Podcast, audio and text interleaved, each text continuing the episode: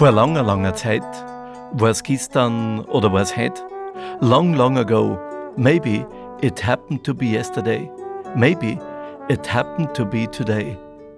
Das ist der Podcast of Storyteller Helmut Wittmann. Ja, das ist der Podcast von Märchenerzähler Helmut Wittmann. Da wird in Mundart erzählt oder in Englisch oder aber auch zweisprachig. Danke für die Musik an den Raphael Trautwein, Komposition und Posaune und an die Genoveva Kirchweger an der Hafen.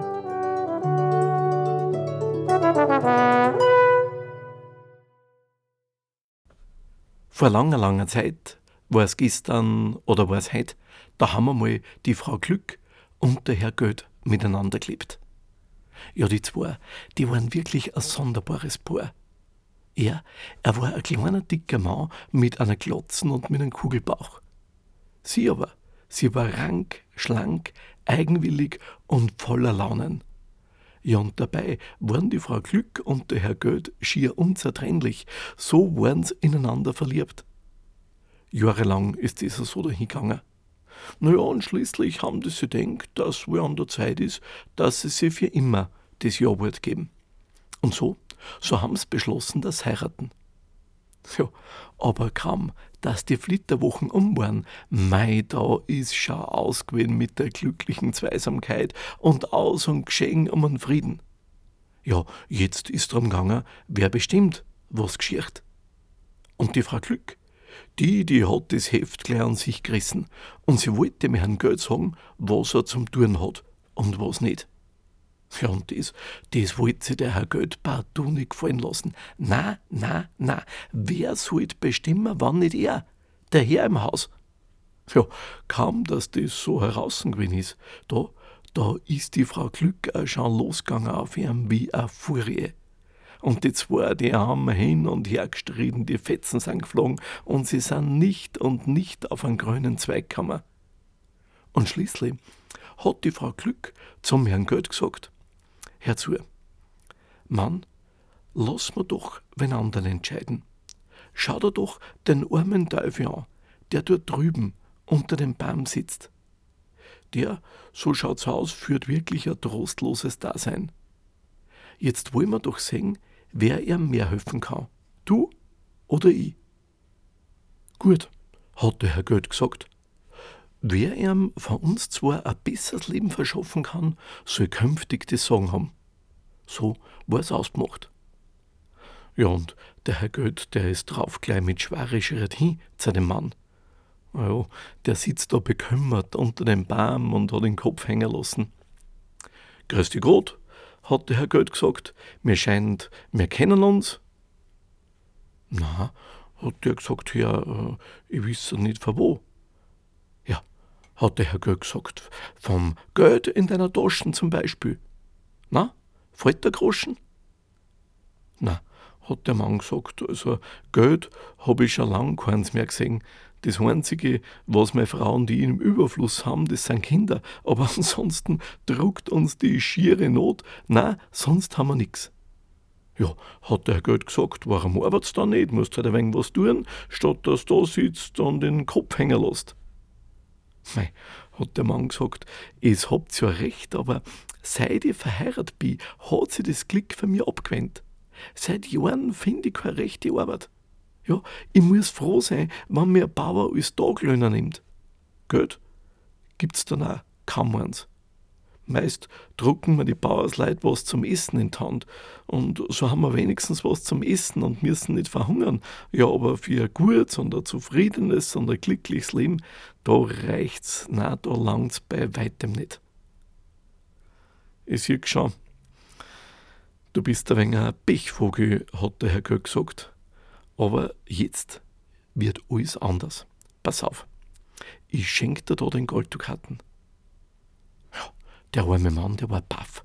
Das ist ihm wie ein Traum vorgekommen. Ein fremder Herr, der druckt ihm einfach so als noble Gäste an Golddukaten in die Hand. Ja, geschwind hat er geschnappt und hat gesagt, ich danke euch, ich danke euch, ich danke euch, dass euch über unsere Not erbarmt habt. Und er hat den Golddukaten in Taschen gesteckt und dann ist er geschwind auf und davon ins nächste Dorf, damit er gleich was zu essen kauft für die ganze Familie, ein wenig Brot zum Beispiel. Ja, aber wie er da zahlen will, in der Bäckerei, da greift er in die Taschen. Ja, und was ist da? Nix. Nix, gar nix. Nur ein groß Loch, ja, eine groß mächtige Lucker ist da im Hosensack. Keine Spur von einem Golddukaten. Mei, der Mann, der war so verzweifelt, den ganzen Weg ist er nur mal zurückgerannt, hat überall geschaut und gesucht, ob er nicht das Gold leichten sieht. Aber nix, nix, nix. Das Gold, das war nimmer zu finden. Mei, der Mann, der hat den Kopf hängen lassen und er hat gesagt, traurig, ja traurig, aber wahr. Wann da so ein hartes Schicksal bestimmt ist, dann lässt die auch nicht aus. Na, dem Lamm, dem's bestimmt ist, dass im Rochen von Wolfland, dem kann der beste Hirt nicht helfen. Na ja. Und so hat er sich da gesetzt und war wieder verzweifelt. Die Frau Glück und der Herr Göd, die haben das alles gesehen. Und die, die haben sich jetzt kugelt vor lauter Lachen. Der Herr Göd aber, der ist vor lauter Wut rot geworden im Gesicht und geschwind ist er um mich und hat zu ihm gesagt, na, mein lieber Freund, du bist wohl ein besonderer Pechvogel. Da hat der gesagt, ja, was soll ich tun, ich hab's verloren, das Gold. Na gut, gut, hat der Herr Gold gesagt, sei es drum, heut ist auch für die ein besonderer Tag. Da, nimm die drei Golddukaten und mach dir damit ein gutes Leben. Mei, der Mann, der war baff. Jetzt, jetzt kriegt er gleich drei Golddukaten. Einfach so. Mei, da, da hat er gleich wieder lachen können. Vergnügt hat er das geschnapptes Geld, hat dankt, dankt, dankt. Und dann ist er los, ist ein ins Dorf, ins Geschäft. Und da, da hat er jetzt groß einkauft für die ganze Familie. Der Grammer, der war im Geschäft ein bisschen argwöhnisch, weil er hat ihn ja kennt, den armen Teufel. Sag, hat er gesagt, hast denn überhaupt das Geld? Kannst denn überhaupt das alles zahlen? Freilich, hat der Mann gesagt, schau her, die drei Golddukaten, die werden wohl reichen. Der Kramer, der hat das Gold ein bisschen misstrauisch betrachtet. Also mir scheint, mit den Münzen stimmt was nicht, hat er schließlich gesagt. Wer weiß, bist am Ende ein Falschmünzer? Ah, da werde ich lieber gleich die Polizei rufen. Mei, also wie der arme Teufel das gehört hat, da hat er es gleich mit der Angst zum Tun gekriegt. Geschwind ist er auf und davon in sein Jammer, da hat er bitterlich gerät. Er war so verzweifelt. Mei, hat er sich gesagt, ja, ja, drum hat mir der das Gold geschenkt, das sind Falschmünzen und ich bin drauf eingefallen, weil ich so viel dumm bin. Na, hat der Herr Geld gefragt, wie er ihn gesehen hat. Was ist denn mit dir? Was jammerst denn schon wieder? Ist da das gut zwäng? Ah, hat der Mann gesagt, is her, is mit euch an falschen Geld. Warum müsst denn grad so einen armen Teufel wie mich zum Narren halten? Eicher Geld, eicher Falschgeld, hat mich fast an den Galgen gebracht. Der Herr Geld, der hat sich das nicht so recht erklären können. Und schließlich, schließlich hat er gesagt, also ich sehe schon, also du, Du bist wirklich mehr vom Pech verfolgt wie jeder andere Mensch auf der Welt. So schaut's aus. Und weil du gar so ein Pechvogel bist und weil es wirklich an dir pickt, dass man's kaum runterbringt, drum hat er gesagt, sei es drum, drum kriegst du nur einmal ein Gold. Und diesmal hat er ihm einen ganzen Sack voll Golddukaten gegeben. Und der Mann, der hat sich's angeschaut, hat Stück für Stück abzählt. Der Herr Goeth hat ihm auch zugeschaut, sie wollten wirklich sicher sein, dass das jetzt hundertprozentig echtes Gold ist. Und das war's. Mei, und da, da war der Mann wirklich wieder glückselig. Ich danke euch, hat er gerufen, ich danke euch. Ja, so viel Geld habe ich meinen Lebtag noch nie gehabt und damit werde ich das Pech wohl endgültig besiegen. Mei, was glaubt's, wie sie meine Frau und die Kinder gefreien werden? Vergnügt ist er auf und davon gesprungen. Vor lauter Freude hat er den Sarg mit die Golddukaten einmal wieder in den Tee geschmissen und hat gejauchzt und gejuchzt vor lauter Freude und Glückseligkeit aus ist mit der Not, aus ist, aus ist, aus ist. Jetzt haben sie endlich ein gutes Leben. Ja, und In sein Jubel, da hat er es ganz übersehen, dass ihm im Wald ein paar Reiber nachgeschlichen sind. Und dort, wo der Wald am finstersten ist, da, da haben sie schließlich eingereist, haben den bockt, haben den niedergeschlagen und haben den ausgeraubt.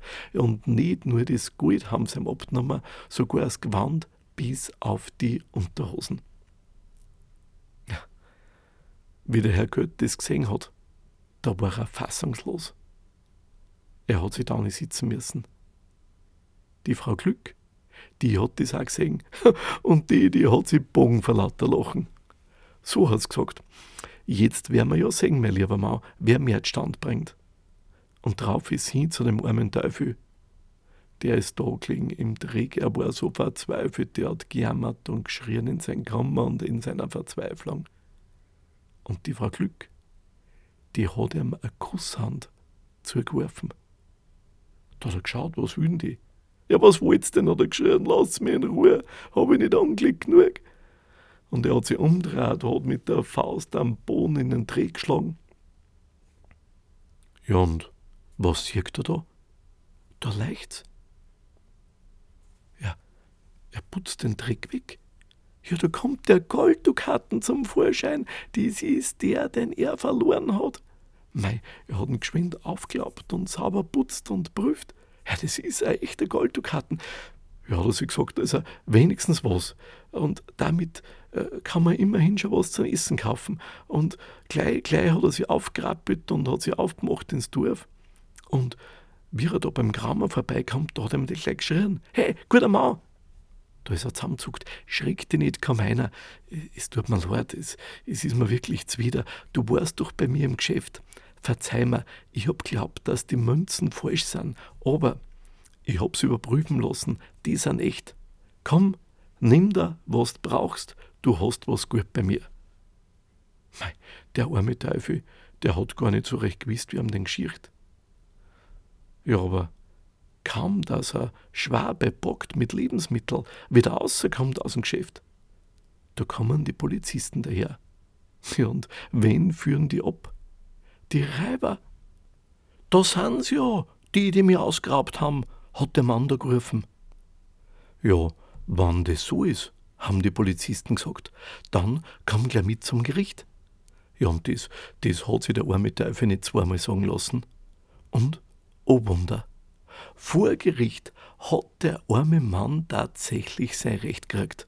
Ja, und das Geld, das ihm die Räuber gestohlen gehabt haben, sie haben es noch gehabt, das ist ihm wieder zugesprochen worden. Und so war er jetzt der reiche Mann. Die Frau Glück aber, die hat ihren langen Arm um einen Herrn Geld umgelegt. Sie hat ihm ein Puzzle gegeben, auf die große runde Glotzen, und hat gesagt, na mein Lieber, wer hat ihm jetzt mehr geholfen. Ja, was hätte denn da der Herr Geld noch viel sagen sollen? Seit der Zeit aber so heißt, hat im Haus von der Frau Glück und vom Herrn Geld die Frau Glück das Sagen. Und manche sagen, sie verteilt ihr Gunst wie der Blinde die Schläge. Andere aber wieder meinen, sie lad ihr Füllhorn einfach über die aus, die das auch wirklich zu schätzen wissen. Eins aber steht fest. Der Herr Gott, der kann machen, was er will. Das bessere End, das hat da immer die Frau Glück für sich. Das war der Podcast von Märchenerzähler Helmut Wittmann. Lust auf mehr? Den Link zum wöchentlichen Geschichtenkick und zur sagenhaften Stunde im ORF gibt's unter märchenerzähler.at. This was the podcast of storyteller Helmut Wittmann. More information and the link to the monthly radio broadcast on ORF on the website storyteller.at.